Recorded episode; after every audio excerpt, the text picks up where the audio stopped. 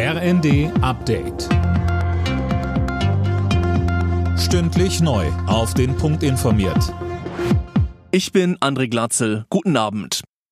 Wir dürfen nicht nachlassen mit unserer Solidarität für die Ukraine, so appelliert Bundespräsident Steinmeier in seiner Weihnachtsansprache an die Deutschen. Ein Frieden dort sei noch nicht greifbar, sagte Steinmeier.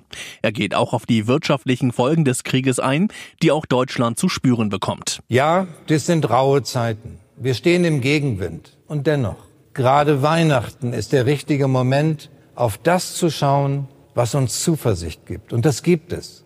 Die Ukraine behauptet sich mit großem Mut. Europa steht zusammen.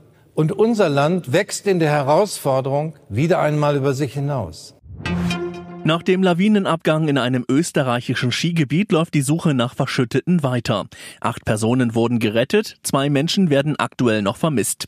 Die Lawine war am Sonntagnachmittag abgegangen, mehr als 200 Rettungskräfte sind im Einsatz.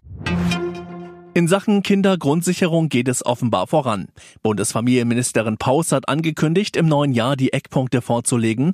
Ab 2025 soll die geplante Sozialleistung denn ausgezahlt werden, so Paus zu den Funke-Zeitungen.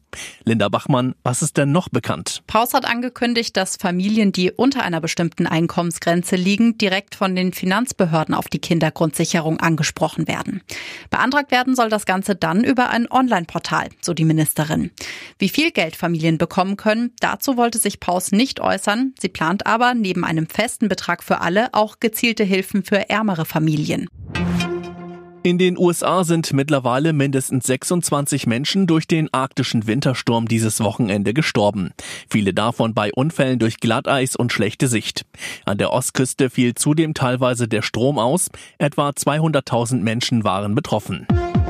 Alle Nachrichten auf rnd.de